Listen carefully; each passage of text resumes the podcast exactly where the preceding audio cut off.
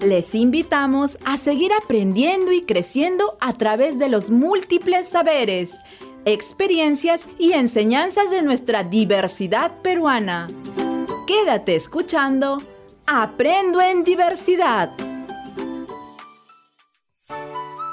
Hola, ¿cómo están? Bienvenidas y bienvenidos a Aprendo en Diversidad. Mi nombre es Katy.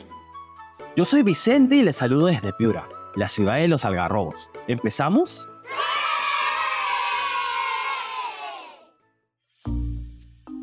En el programa de hoy hablaremos sobre la gestión de riesgos.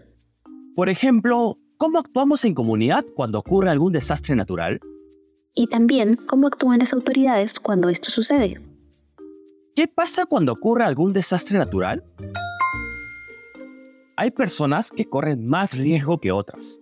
Eso se conoce como vulnerabilidad. Y también existen riesgos ambientales como cuando nos quedamos sin agua potable para cocinar o cuando aparecen las plagas de insectos.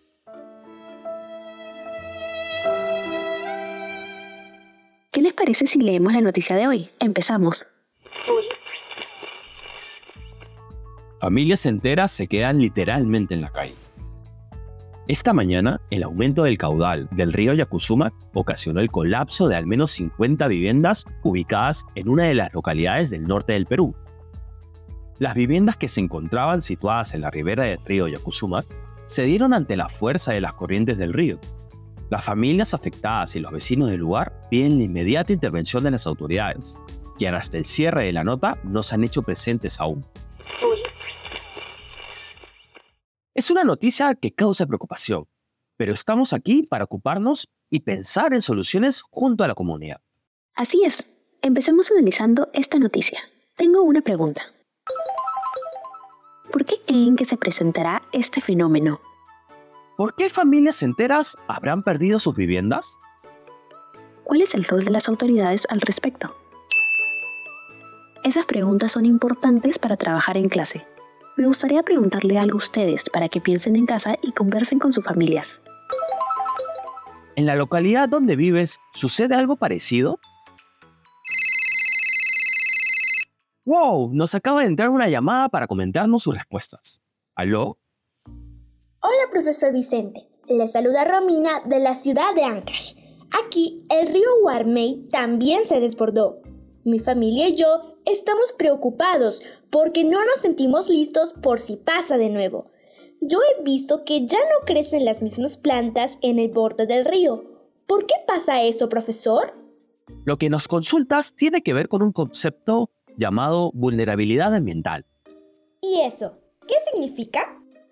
Significa que algunos ecosistemas corren más peligros de ser afectados por algún desastre natural. Por ejemplo, los ríos aumentando su caudal cuando llueve mucho, hasta que se desbordan y al mezclarse con la tierra crean un lodo que arrasa con todo a su paso. Eso es causado por el calentamiento global. Al calentarse las aguas de los mares, se producen más lluvias y eso causa cambios en nuestro medio ambiente, como que no crezcan las mismas flores o que los árboles no den los mismos frutos. Es muy importante lo que mencionas, Katy, porque así podemos saber las causas de los desastres naturales que suceden a nuestro alrededor. Por ejemplo, hay lugares que son más propensos a sufrir las consecuencias de estos desastres, hay comunidades que viven en las laderas de los ríos y sin darse cuenta que éste puede desbordarse, dañando sus cosechas o sus casas. Hola, profesora Katy. Estuve muy atenta a lo que explicó acerca de los riesgos ambientales, pero me gustaría saber si estos riesgos vienen de la misma naturaleza o si nosotros somos responsables. Entonces, ¿cómo podemos cuidarnos para que eso no pase? Romina, yo puedo ayudarte a responder tu pregunta. Los riesgos pueden ser vistos desde dos áreas. La frecuencia con la que puede suceder. Por ejemplo, la inundación de una localidad ubicada cerca de un río, así como hemos estado conversando. Y por otro lado, por su gravedad. Por ejemplo, las pérdidas humanas, materiales y económicas, a consecuencia de la inundación. ¿Recuerdas la noticia que leímos al empezar el programa? Sí, profesora. Ya me está quedando todo más claro. ¿Y nos puede explicar qué tipo de riesgos existen? Claro que sí, el profesor Vicente nos va a ayudar con ese tema. Romini y Rominas, que nos escuchan. Presten mucha atención y tomen nota. Primero, existen los riesgos ambientales naturales, que son aquellos producidos por la misma naturaleza. Quiere decir, fenómenos meteorológicos y climatológicos. Estos pueden ser muy peligrosos. Vamos a revisar algunos ejemplos de este tipo de riesgos. Escasez de lluvia e incremento de las sequías. Contaminación de la atmósfera. También las plagas. Y las crecidas de ríos y mares, ¿no? Así es, y los cambios excesivos en la temperatura. Que causan incendios forestales. Katy, ¿me ayudas a explicar el otro tipo de riesgos? Claro que sí.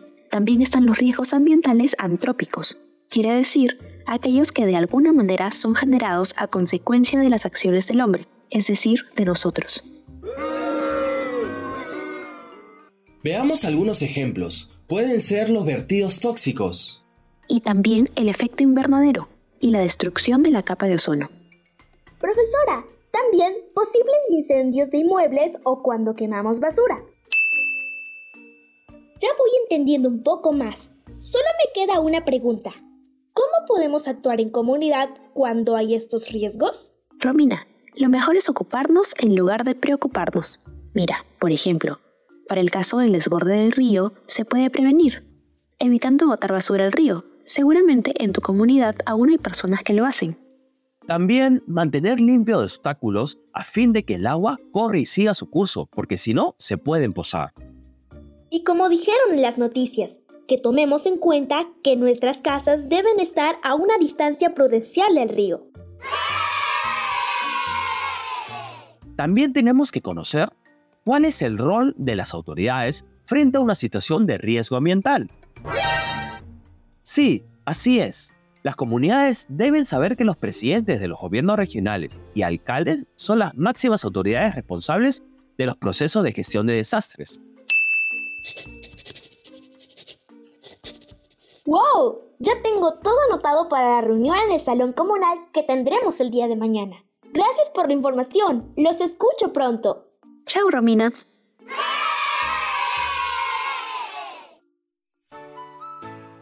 Muy bien, hemos llegado al final de nuestro programa. Aprendo en diversidad.